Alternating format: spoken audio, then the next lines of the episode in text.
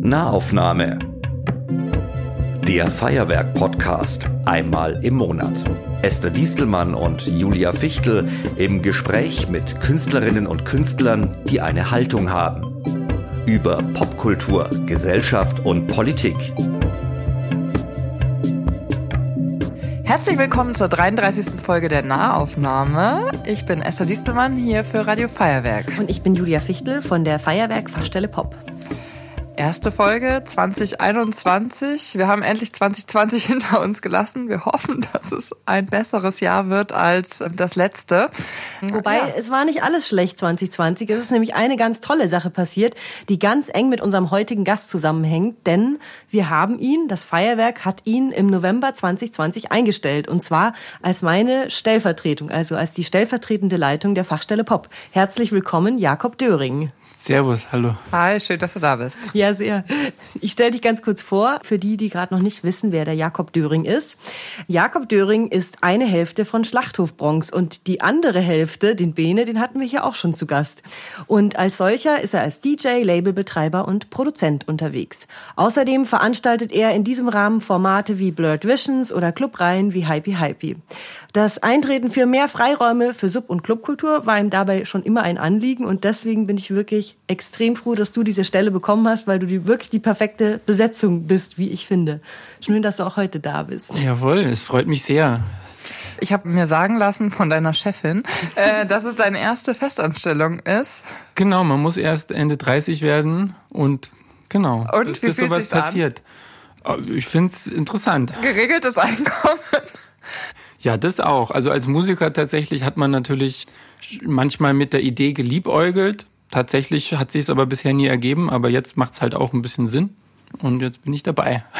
Und weil es so Sinn macht, äh, ein geregeltes Einkommen zu haben, haben wir uns gedacht, reden wir mit dem Jakob über ein bedingungsloses Grundeinkommen, was ja für nach 2020 für viele durchaus attraktiv nochmal geworden wäre äh, oder ist. Wegen Corona, meinst du? Genau, wegen Corona. Aber grundsätzlich ist es ja eigentlich auch eine Idee, den Bürgern äh, alle die, die gleichen Chancen äh, zur Verfügung zu stellen und alle irgendwie die gleichen Zugänge zu schaffen. Ich habe ähm, eine ganz persönliche Anekdote, eine Freundin gehabt, mit der ich aufgewachsen bin, die sich nie irgendetwas leisten konnte, immer nur ein paar Schuhe hatte und äh, Redakteurin werden wollte und einen kaputten Laptop hatte, wo sie nur mit einer Taste draufdrücken konnte.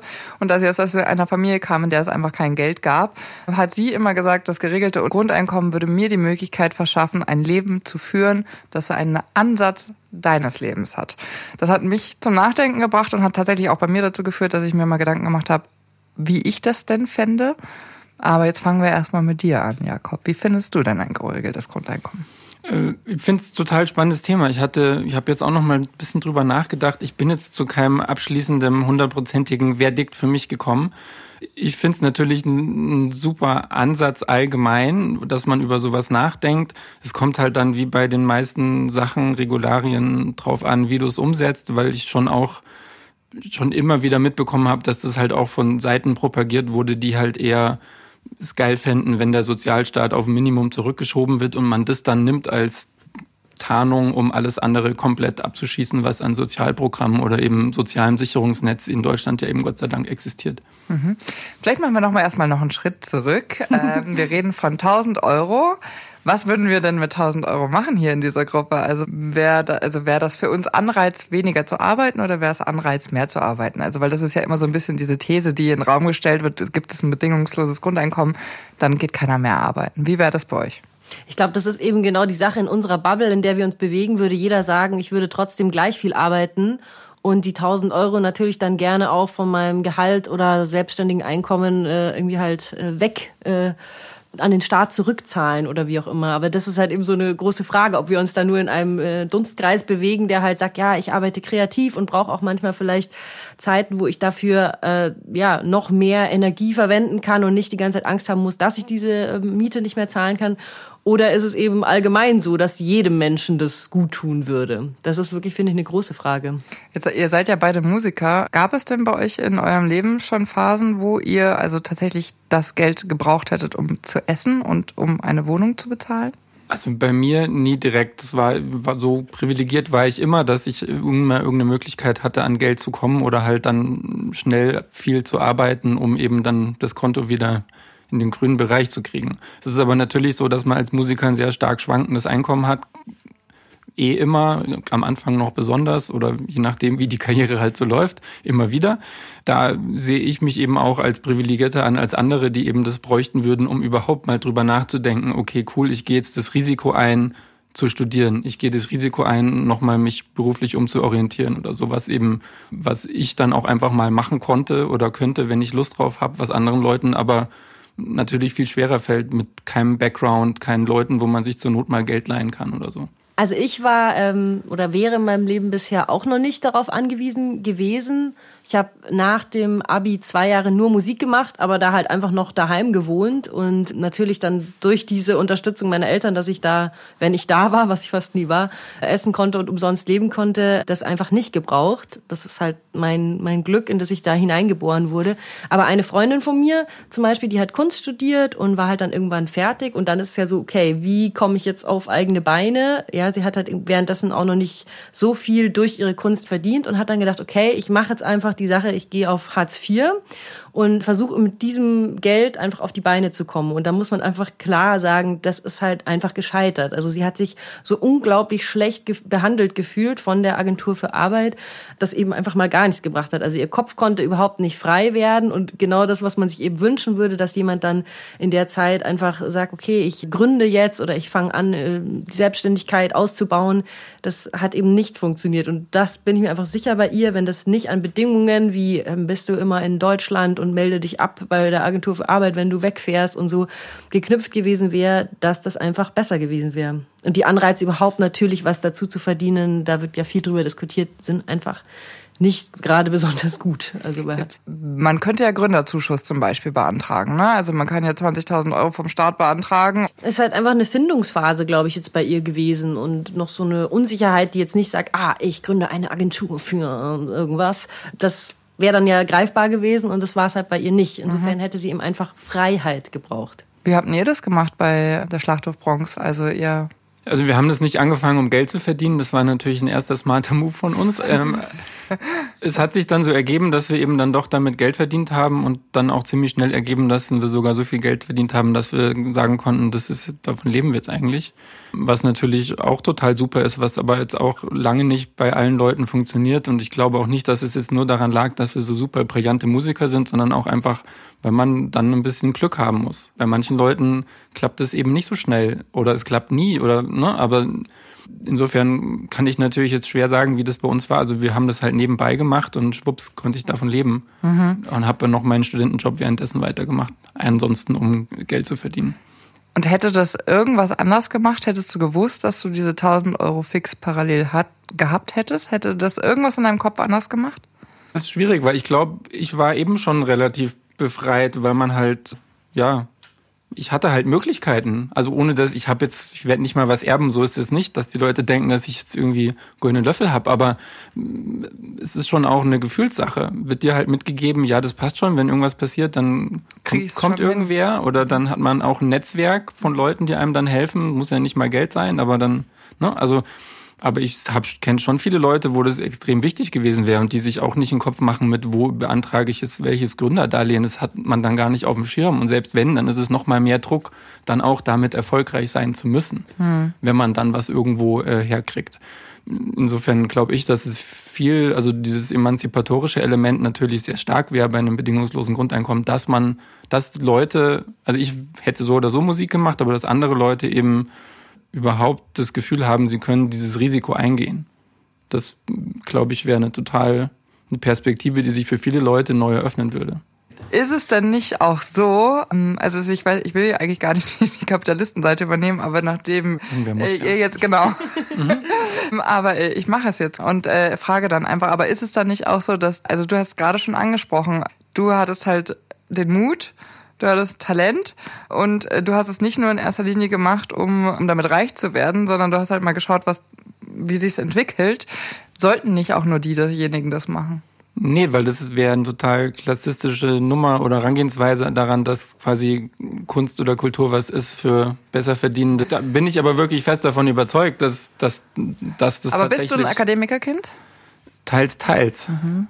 Aber ja, so gesehen dann schon, klar. Mhm. Weil das ist natürlich von vornherein, das Mindset ist ein anderes, wenn man einen, aus einem Akademikerhaushalt kommt, traut man sich vielleicht vermeintlich auch ein bisschen mehr zu in den utopischen Bereichen. Ja, ja total. Äh, tatsächlich fände ich aber gerade Perspektiven von Leuten, die das nicht so mitkriegen von zu Hause, halt super spannend, auch in der Kunst und in der Musik. Ich fasse es nochmal kurz zusammen. Ja. Wenn viele KünstlerInnen das bedingungslose Grundeinkommen bekommen würden, würden sie vielleicht auch erst anfangen, KünstlerInnen zu werden. Weil wenn man eben gar nicht die Freiheit hat, die finanzielle Freiheit, äh, zu sagen, nein, ich mache jetzt nicht den Job XYZ, sondern probiere einfach mal aus, auf was ich Lust habe, dann kann natürlich unglaublich interessantes Zeug daraus entstehen. Was ich nur die Frage finde oder spannend finde, ist, Ansichten von der unserer Elterngeneration sind eher so ein bisschen anders, vor allem in die Richtung, dass äh, wir halt in einer Leistungsgesellschaft leben und dass eben Leistung äh, das aller allerwichtigste ist und ich würde eigentlich ganz gerne, wenn ihr Lust habt, dazu ganz kurz einen O-Ton anhören von jemand aus meinem Bekanntenkreis, der eher aus unserer Elterngeneration ist. Also ich bin in Rente. Erstens mal denke ich, dass Leistung eine Belohnung verdient und Belohnung heißt auch, dass wenn ich mehr arbeite, dass ich dann auch mehr Geld verdiene und nicht dann, man weiß, die Modelle sind ja sehr unterschiedlich, aber bis zu 70 Prozent Einkommensteuer zahlen muss. Da bleibt nicht viel übrig für meine tatsächliche Mehrleistung. Und zu meiner persönlichen Situation, die würde sich bei diesem Modell sehr, sehr stark verschlechtern. Ein Grundeinkommen von 1000 Euro und der Rest, den ich mehr bekomme, den ich mir mein Leben lang erarbeitet habe, der würde dann gekürzt werden, um derzeit vielleicht 30 äh, Prozent Steuern, nochmal um 40 Prozent. Das heißt also, ich würde über deutlich weniger Geld verfügen können. Das ist, würde ich als sehr, sehr großen Nachteil sehen. Ein weiterer Nachteil sehe ich grundsätzlich ohnehin in der Finanzierung. Wie will man 82 Milliarden Euro monatlich in Deutschland aufbringen, um ein solches System zu finanzieren? Abgesehen davon, dass natürlich die Modelle, die jetzt alle im Umlauf sind, nicht sehr ausgereift sind und viele soziale Aspekte auch gar nicht berücksichtigen. Es ist ja nicht so, dass jemand, der 1000 oder 1200 Euro pro Monat bekommt, damit tatsächlich zur Rande kommen kann. In dem Fall, wo er auch nicht mehr erwerbstätig sein kann, in dem er einer besonderen sozialen Situation ist. Denn, so wie die Modelle eigentlich fast alle übereinstimmend sagen, gibt es ja über die Grundversorgung hinaus keine weiteren sozialen Leistungen. So, da waren jetzt ganz schön viele unterschiedliche Argumente drin. Ich möchte mich jetzt eigentlich erstmal konzentrieren auf das Finanzierungsmodell, weil das ist ja so, also da wird äh, natürlich viel darüber gestritten, wie soll man das finanzieren. Es gibt ganz viele Nachbarländer, die, die wir in der EU zum Beispiel haben, die auch schon das probiert haben. In der Schweiz gibt es ein Projekt, in, in Finnland, Finnland gab es ein Projekt. Ähm, also es ist etwas, was, was auch immer wieder gerne als Argument verwendet wird. Ja, das ist schön, dass jetzt die Beispiele in Nachbarländern Nachbarländern, die wesentlich kleiner sind als Deutschland. Das ist ja auch das, was äh, deine Bekannte angesprochen hat. 82 Milliarden Euro. So, und dann können wir jetzt mal vielleicht erzählen, dass ja das Finanzierungsmodell, das deine Bekannte angesprochen hat, ja nicht das einzige Finanzierungsmodell ist, das im Raum ist. Also sie geht davon aus, 1000 Euro bekommt jeder Mensch ab dem Zeitpunkt, wo er auf die Welt gekommen ist, aufs Konto überwiesen, egal was ist. Genau, das ist halt so ein Modell, was es gibt. Und dafür werden gegebenenfalls alle anderen äh, Sozialleistungen nicht mehr mit vom Staat getragen. Genau, das wäre natürlich dann schon find, aus meiner Perspektive schon wieder also eine relativ radikale Herangehensweise oder Finanzierung von dem bedingungslosen Grundeinkommen, weil man dann ja sagt, ja gut, wenn du dann äh, körperlich beeinträchtigt bist, wenn du sozial irgendwie einen schwächeren Status hast oder sonst irgendwas, wo du selber nichts dafür kannst, naja, Pech gehabt Das, das geht, das ist, also von meiner Perspektive ist mir das dann viel zu neoliberal, dass man sagt, so, alle kriegen es gleich und dann müsst ihr halt schauen, Survival of the Fittest ist nicht mein Gesellschaftsmodell. Sie meint ja vor allem auch, dass es nur über die Einkommenssteuer refinanziert wird. Und was ich jetzt so gelesen habe, sind da eigentlich viel komplexere Finanzierungsmodelle vorgesehen, die jetzt nicht nur über die Einkommenssteuer gehen. Also ich meine, am Ende soll einfach auf jeden Fall jeder 1000 Euro auf dem Konto haben, beziehungsweise mehr, wenn er dementsprechend auch arbeiten kann.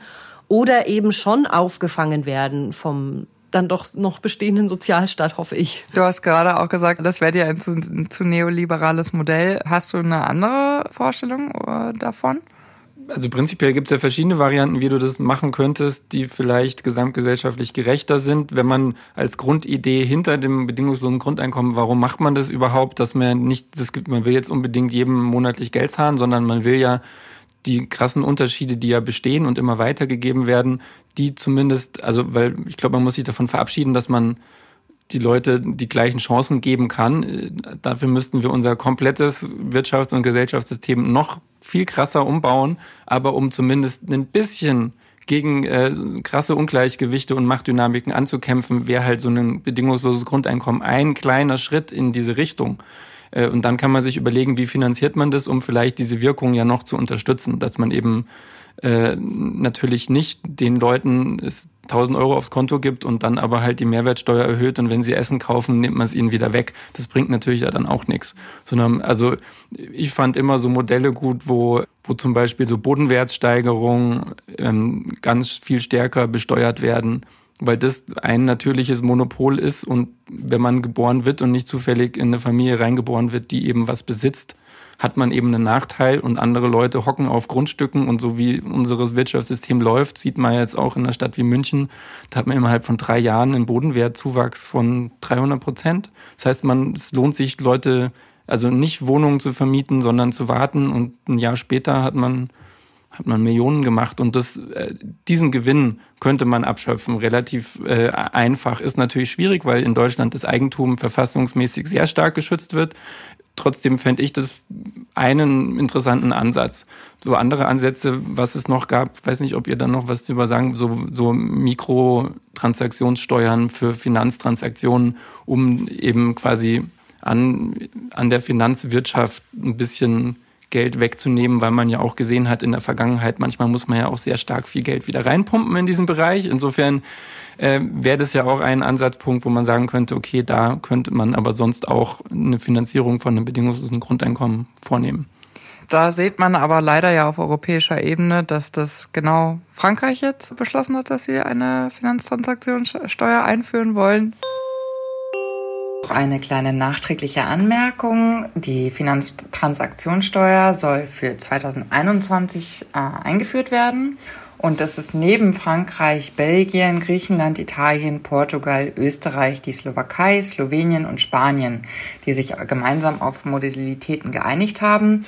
Erste Versuche, diese Umsatzsteuer auf Wertpapiere einzuführen, waren ja in der Vergangenheit vor allen Dingen an Großbritannien gescheitert. Die Briten hatten nämlich die Befürchtung, dass ihre Finanzindustrie in London massiv unter einer solchen Abgabe leiden würde. Das heißt also, zehn EU-Staaten haben die Einführung der Finanztransaktionssteuer bis 2021 beschlossen. Es gibt noch keine Anhaltspunkte, wie was besteuert werden soll.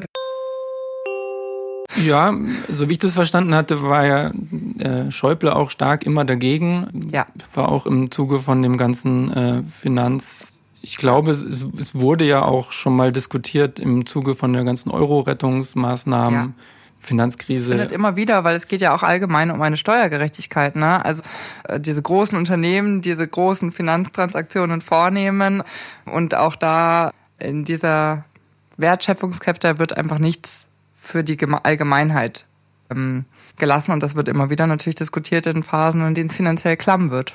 Ich finde, man könnte es eigentlich aber auch natürlich diskutieren, wenn es mal gut geht, weil dann hätte man natürlich eher Chancen, es vielleicht durchzusetzen, wenn man nicht sagt, ja, wir können doch jetzt nicht über sowas reden, wir haben ja gerade die so und so Krise. Das finde ich total spannend, weil das ist nämlich auch etwas, was ich um Julias Bekannte abzurunden äh, noch ich spannend finde. Auch ja, eine Sache dazu sagen. Ja, aber äh, spannend finde ist ja auch, wir sind eine andere Generation und ich glaube von unserem also ich fand, dass in der Argumentation eben deiner Bekannten ganz klar war so, ähm, also ich habe das äh, mir erarbeitet und ich habe diesen Recht und das ist auch dieses dieser Individualismus, der so extrem stark ist und der auch finde ich besonders ist. Das ist ja steht ja auch für Demokratien und so weiter und so fort. Also ist ja auch wichtig.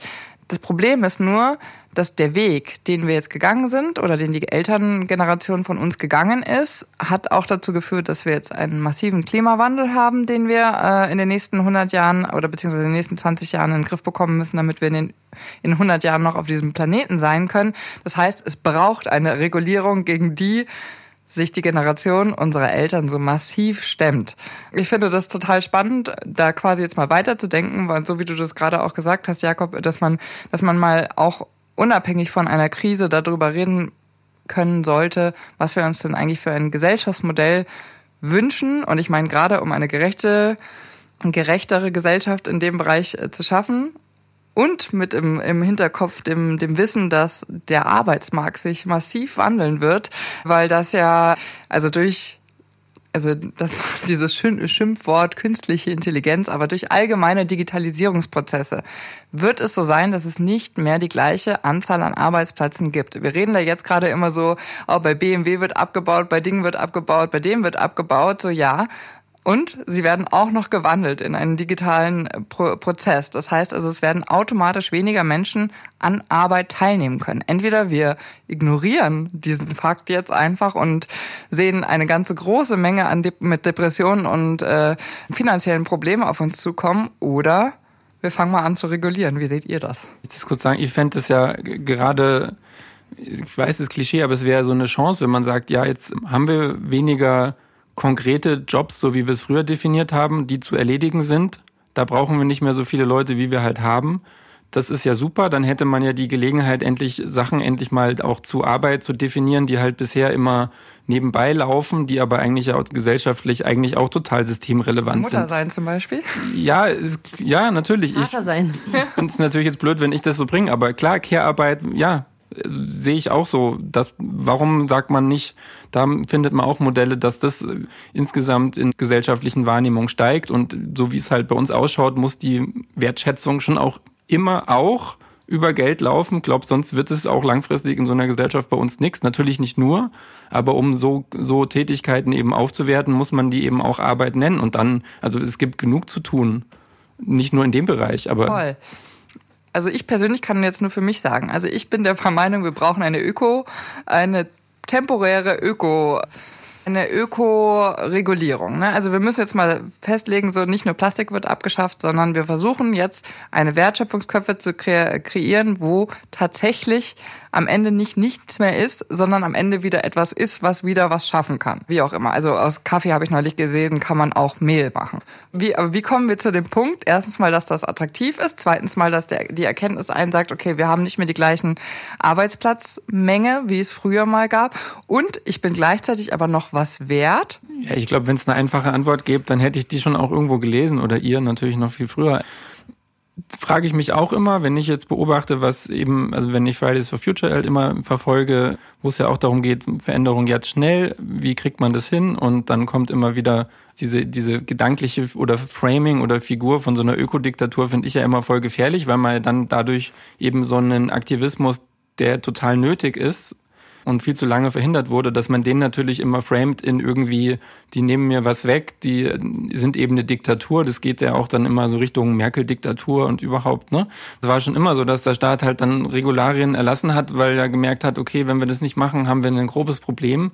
Und plötzlich gab es ja dann den Katalysator. Siehe Corona, Siehe Corona meinst ja, ja, also aber es ist ja so, es geht ja was, wenn du musst halt immer auf die Straße gehen. Du musst äh, quasi die öffentliche Meinung ähm, beeinflussen, probieren, halt mit demokratischen Mitteln wie Demonstrationen und mit deinen Eltern und Geschwistern reden über so Themen und du musst natürlich auch Druck auf die Politik machen, weil bist du quasi jetzt, also ne, diese Situation, wir haben jetzt nicht so viel Zeit, um dass quasi diese Generation Fridays for Future zum Beispiel beim Klimathema, man hat ja nicht die Zeit, bis die durch die Instanzen aufgestiegen sind und Eben. in Entscheidungspositionen Eben. sind. Ich bin der größte Fan von demokratischen Prozessen und ich bin auch der größte Freund davon, dass man quasi über, ähm, also ich meine, wir haben ja 89 gesehen, wie großartig das funktionieren kann, aber es waren auch sehr, sehr viele Jahre davor vergangen, bis, äh, bis es passiert ist und wir haben jetzt in diesem Fall 20 Jahre noch. Ja, genau, aber dann es bleibt ja eigentlich nur die Möglichkeit, möglichst viel Druck auf alle Ebenen unserer staatlichen Verfassung zu machen. Siehst du das? Teilweise. Ich weiß, merke es an mir selber auch, wie anstrengend das ja ist. Also ich meine, ich brauche mir jetzt eh nicht aus dem Fenster hängen. Ich bin, also jetzt was das Klimathema angeht, ist man als international reisender Künstler jetzt nicht so in der Position, dass man den, den Moralapostel wird. Ne? Also mhm. sage ich jetzt auch mal Disclaimer dazu. Wobei sich das jetzt natürlich mit Corona auch geändert hat oder auch in Zukunft anders sein wird, nehme ich mal an ist auch ein ganz spannendes Thema, ja. wie das sich natürlich dann weiterentwickelt oder zusammenspielt. Es ist halt anstrengend. Also es ist halt so anstrengend, an der politischen Willensbildung teilzunehmen, weil es so viele kleine Schritte sind, weswegen ja man auch immer sagt, ach, da habe ich keinen Bock drauf oder dann auch die öffentliche Urteil über politische Prozesse dann oft recht negativ ausfällt, weil es eben ewig dauert, dicke Bretter gebohrt werden und dann kommen Kompromisse bei raus und viele Leute, die vielleicht jetzt nicht so das mal studiert haben, wie so ein Prozess überhaupt abläuft, verstehen dann die Komplexität auch nicht und sind dann natürlich ganz Verständnis, also ganz logisch irgendwie auch enttäuscht von den Ergebnissen. Es ist klar. Da, da kann, das ist dann immer das politische Bildungsargument. Ja, die, in der Breite müssten die Leute mehr wissen, wie das überhaupt stattfindet, wie Parteien und dann Regierungen irgendwas entscheiden, dass man das besser versteht. Aber es bleibt natürlich frustrierend, das verstehe ich. Merke ich an mir selber auch.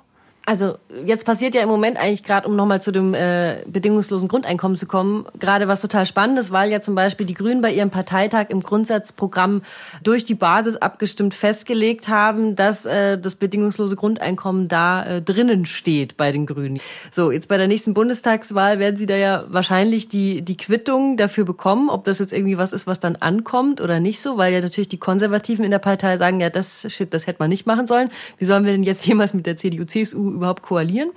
Ähm, aber das ist ja eigentlich schon mal genau so eine Sache. Da, da passiert jetzt was. Also genau in, in dem Thema, über das wir reden, da, da geht mal was voran, weil die Grünen sind auch nicht die einzigen, gell? Naja, also die, die, die, PD, die PDS wollte ich schon sagen. Oldschool. Oldschool. Die Linke, die hat äh, das natürlich schon immer. Ja. Die SPD diskutiert das schon immer. Die Grünen haben es jetzt mal festgeschrieben. Auch was ein Novum äh, nach 40 Jahren. Äh, wobei es noch so vage festgeschrieben ist, muss man auch dazu sagen, dass eine Koalition mit der Union schon noch möglich wäre. Darüber haben sie natürlich auch nachgedacht. Aber sie müssen sich natürlich die, die Möglichkeiten in alle Reihen offen halten. Und das natürlich auch mit links. Also ja, du hast recht Julia. Wir sind, äh, wir beobachten das, was passiert. Trotzdem, wir haben ja quasi nur noch eine begrenzte Zeit. Das ist der Druck des Klimawandels. Und Corona 2020 hat auch dazu beigetragen, dass die Digitalisierung immens schneller voranschreiten wird. Mhm.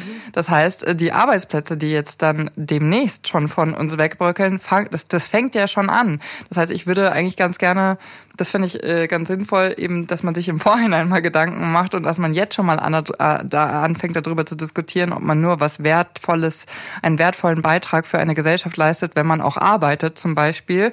Und das findet mir tatsächlich noch zu wenig statt. Also die Gesellschaft muss einfach neu definieren, was Leistung ist. Das ist es doch eigentlich. Also auch wieder, was meine Bekannte angesprochen hat, dass die Leistung einfach dementsprechend honoriert werden muss. Da muss man eben überlegen, was ist Leistung.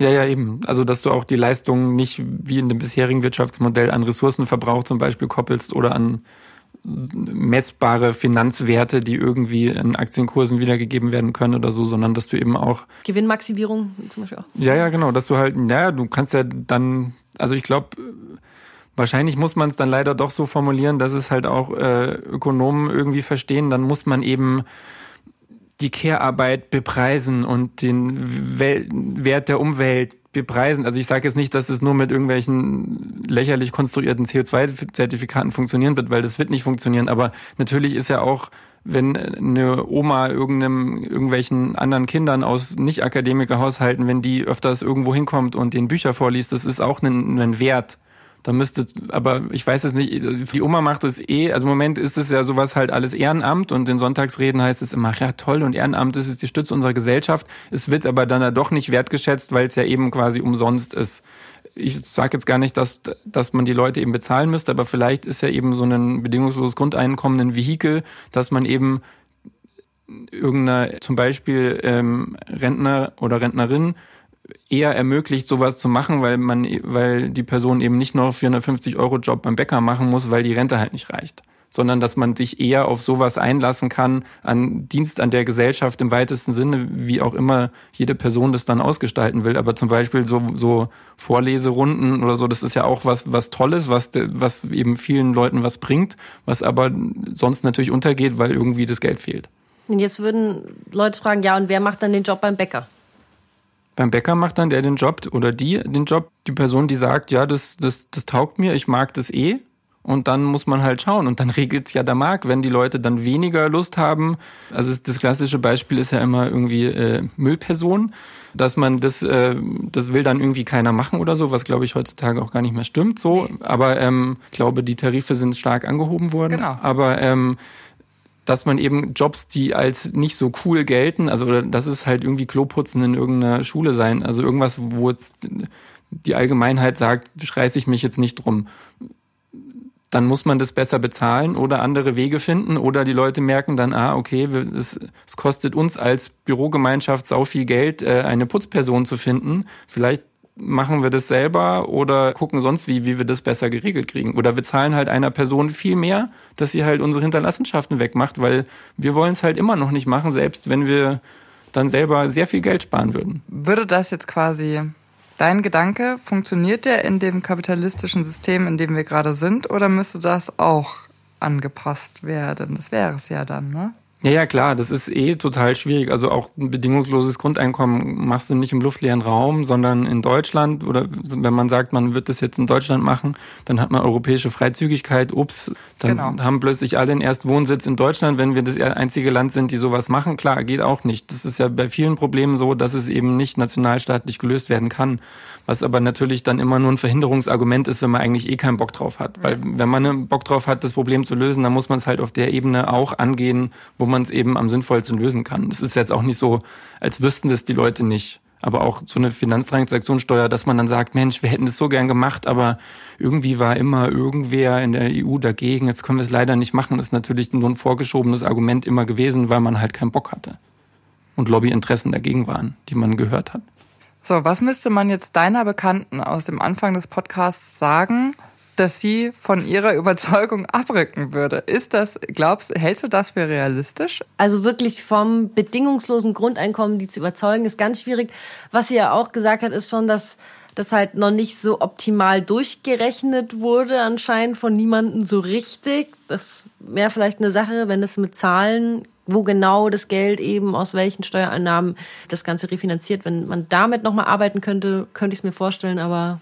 Wobei ich auch daran zweifle, dass man das so runtergebrochen kriegt auf so eine wahrscheinlich unterkomplexe Variante, dass man das eben auf sagen wir mal, erklären kann. auf Boulevardzeitungsniveau ähm, diskutieren kann. Das geht natürlich auch schnell nach hinten los oder klappt einfach nicht, weil das halt eine komplexe Nummer ist. Ja. Und wenn also niemand hindert dich daran, dann, dass das ein cooler Trend wird unter privilegierten Leuten aus so einer Bubble wie wir oder halt noch viel reichere, dass man das halt einfach spendet, wenn man es halt nicht braucht in dem Monat. Das amerikanische Modell meinst du? Nee, aber nicht, äh, ja, aber das amerikanische Modell ist erst keine Steuern zahlen und dann halt spenden für die Sachen, die dich gerade persönlich interessieren genau. und wo dein Name auf der Stiftung genau. steht.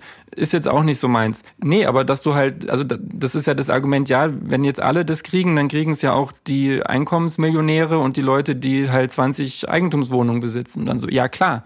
Also du wirst die Ungerechtigkeit der Einkommensverteilung oder der vor allem also noch viel mehr der Besitzverhältnisse wirst du damit nicht lösen. Aber äh, also ich könnte mir gut vorstellen, dass es natürlich auch, also klar, ja, das spende ich immer, oh, die 1000 Euro. Ich habe ich jetzt auch mitbekommen, als diese, dieser Kinderbonus 300 ja. Euro war.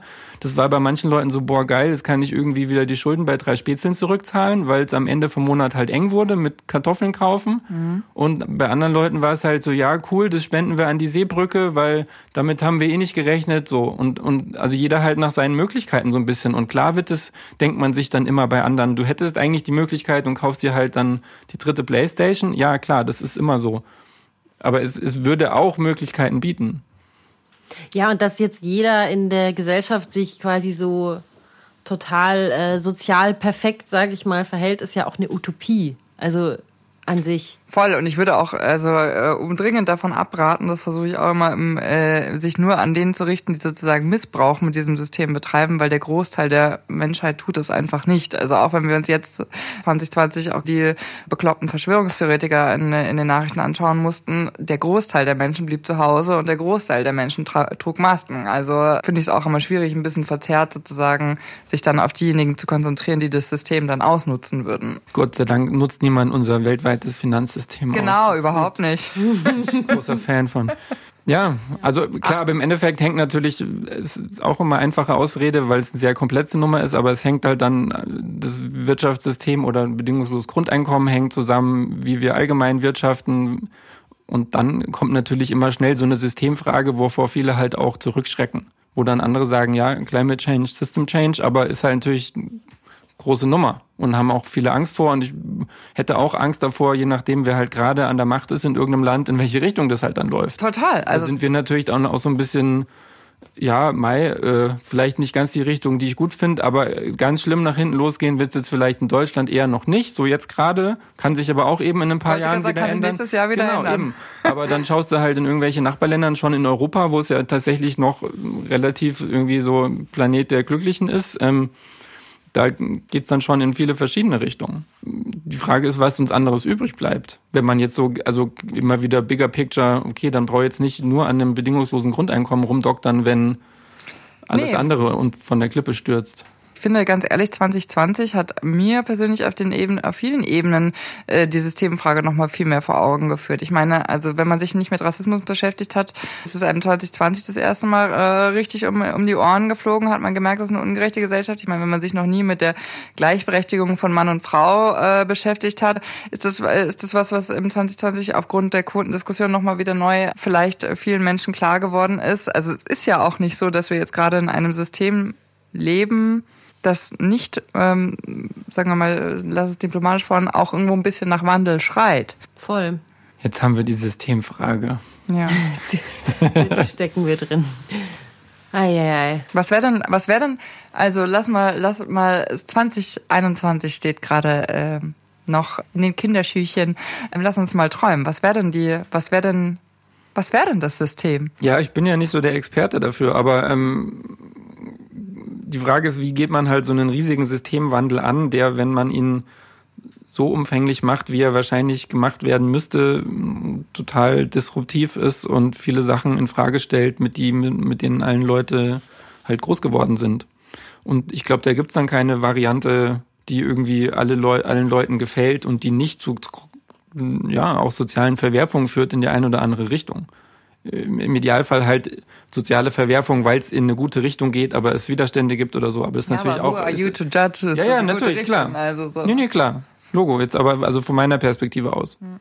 Aber du hast dann immer natürlich auch Fragen, ja, geht's überhaupt, ist das jetzt das Richtige? Ja, keine Ahnung. Oder schaffst du Instrumente, die in den Händen von, äh, in Anführungszeichen, äh, einer guten Regierung, die verantwortungsvoll ist, gut gemanagt werden und dann äh, neue Perspektiven aufzeigen, aber schwupps, wenn dann eine andere Regierung an die Macht kommt, dann haben die die Werkzeuge in der Hand, um halt äh, viel mehr ja, Scheiß zu bauen, als halt früher ging. Glaubst du, das bedingungslose Grundeinkommen wird kommen? Ist schwierig. Also ich habe jetzt halt auch das gesehen, dass ja tatsächlich mehr als eine Million Leute mitgemacht ja. haben bei dem bei diesem einen Modellprojekt, wo eben viel Geld gesammelt wurde und dann verlost wird unter, ich glaube, wie viele Leute? Schon relativ viele Witz dann, mit denen es dann tatsächlich gemacht wird. Zwei Millionen Menschen haben an dem Projekt Zwei Millionen sogar, haben ja. sich beworben. Und dann kommt Auswahlverfahren. Genau, 12.01.2021 eine Zusage für die engere Auswahl oder eine Absage per Mail. Es ist schwierig, weil das ist halt auch so was, du kannst es testen als Modellprojekt, aber eigentlich testest du das äh, als kleine Insel in dem bestehenden, äh, ja nicht bedingungslosen Grundeinkommenssystem, sodass du natürlich da sicher dann sehen kannst, was, was klappt oder was vielleicht halt auch noch nicht so durchdacht ist. Das denke ich mir schon. Es ist aber halt schwierig, sowas zu testen in einem normalen marktkapitalistischen System, wie wir es halt sonst auch haben. Also in Finnland wurde das ja eben auch getestet mit so einer Testgruppe und einer, die eine, wie sagt man da immer? Vergleichsgruppe. Vergleichsgruppe, ja. genau.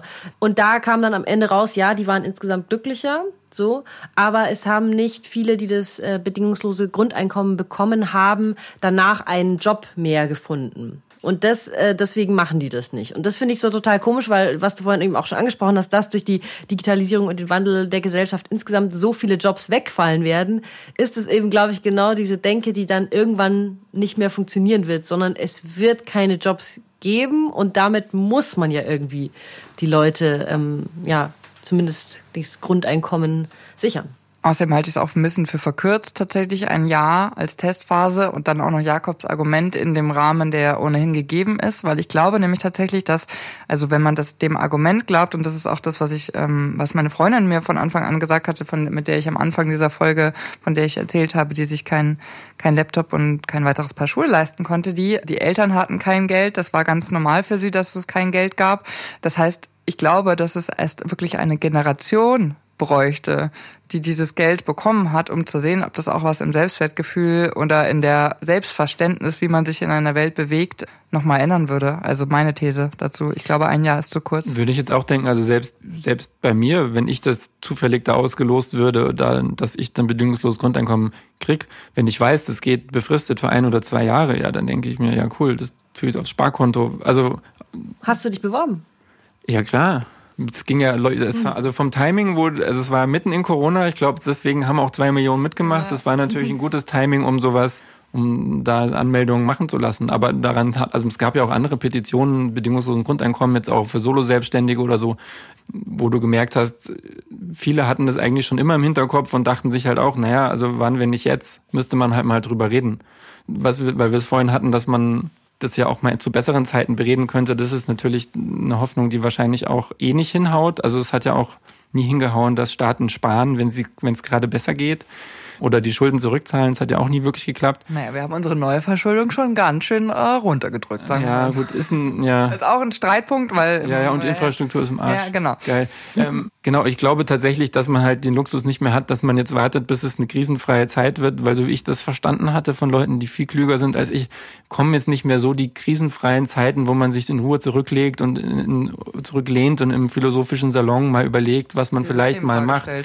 Das wird halt, glaube ich, dann eben auch ein bisschen anders ablaufen, beziehungsweise je mehr Zeit verrinnt, bis es dann passiert, halt auch ein bisschen krasser ablaufen wo ich auch nicht weiß, in welche Richtung das geht. Aber ich, so vom Zeithorizont her könnte es eben dann sein, dass es halt krisenhafter ist, klar. Aber wir sind ja auch in multiplen Krisen eh schon, dann klar, dann kann man sich auch noch einen Systemwechsel ans Bein binden. Das ist vielleicht das einzig Gute an Krisen insgesamt, oder? Der, dass sie einen Wandel hervorbringen können. Ich glaube, dass das in meinem Leben noch passieren wird, diese, diese existenzielle Frage, was mit dem System was wir jetzt mit dem System machen, in dem wir leben seit dem, seit dem Ende des Zweiten Weltkriegs. Wie geht's euch? Ist wahrscheinlich, ja. Also ich glaube, es wird dann auch nicht gleichzeitig ablaufen, sondern in dem einen Land so, in dem anderen so, da überhaupt nicht.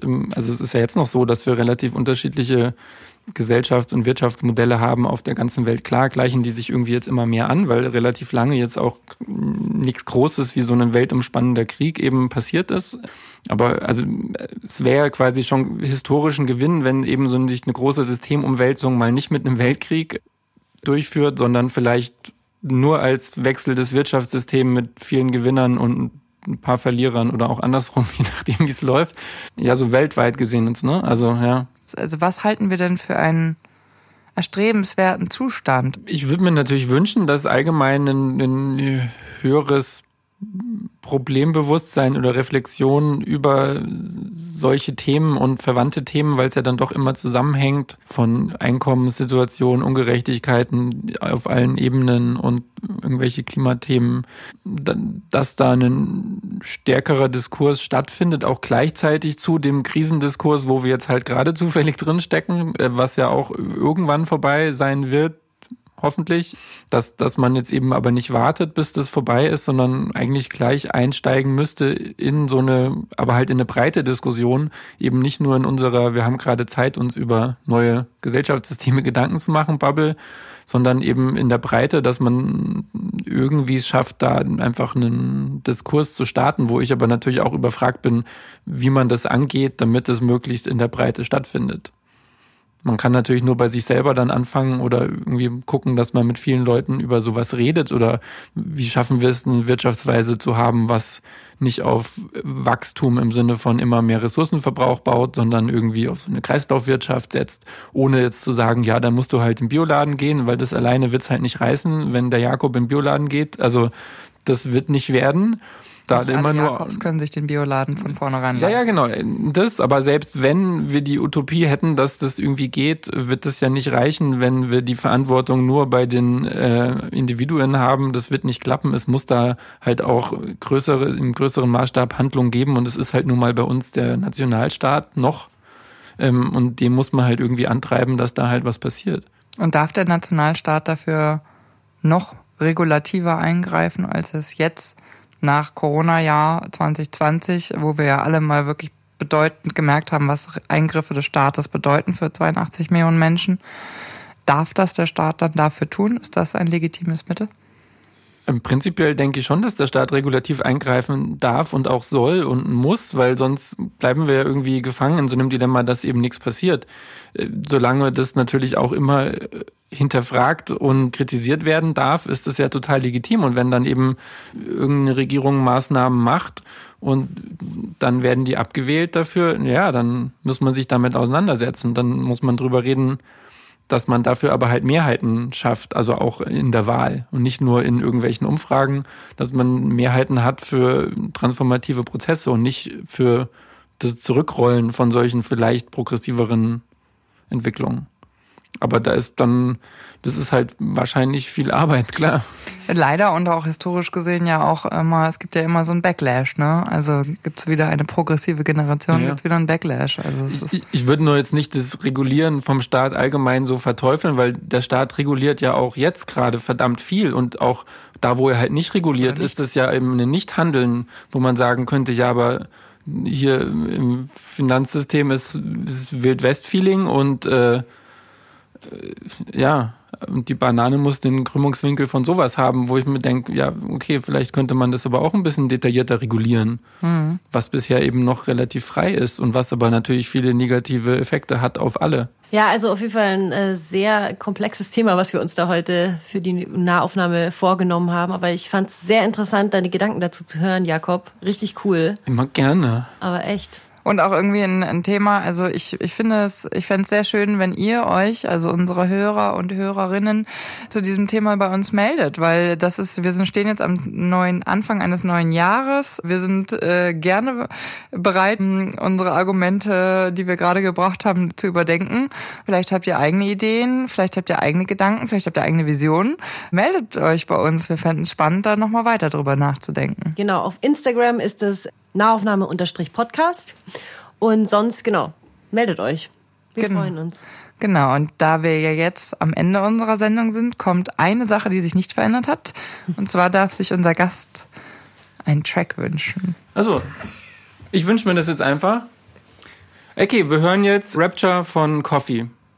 Wunderbar, dann würde ich sagen, schönen Abend noch. Danke, dass du da warst ja. und dieses komplexe Thema mit uns besprochen hast. Und happy 2021. Genau, guten Start euch allen. Yay. Hoffnung stirbt zuletzt.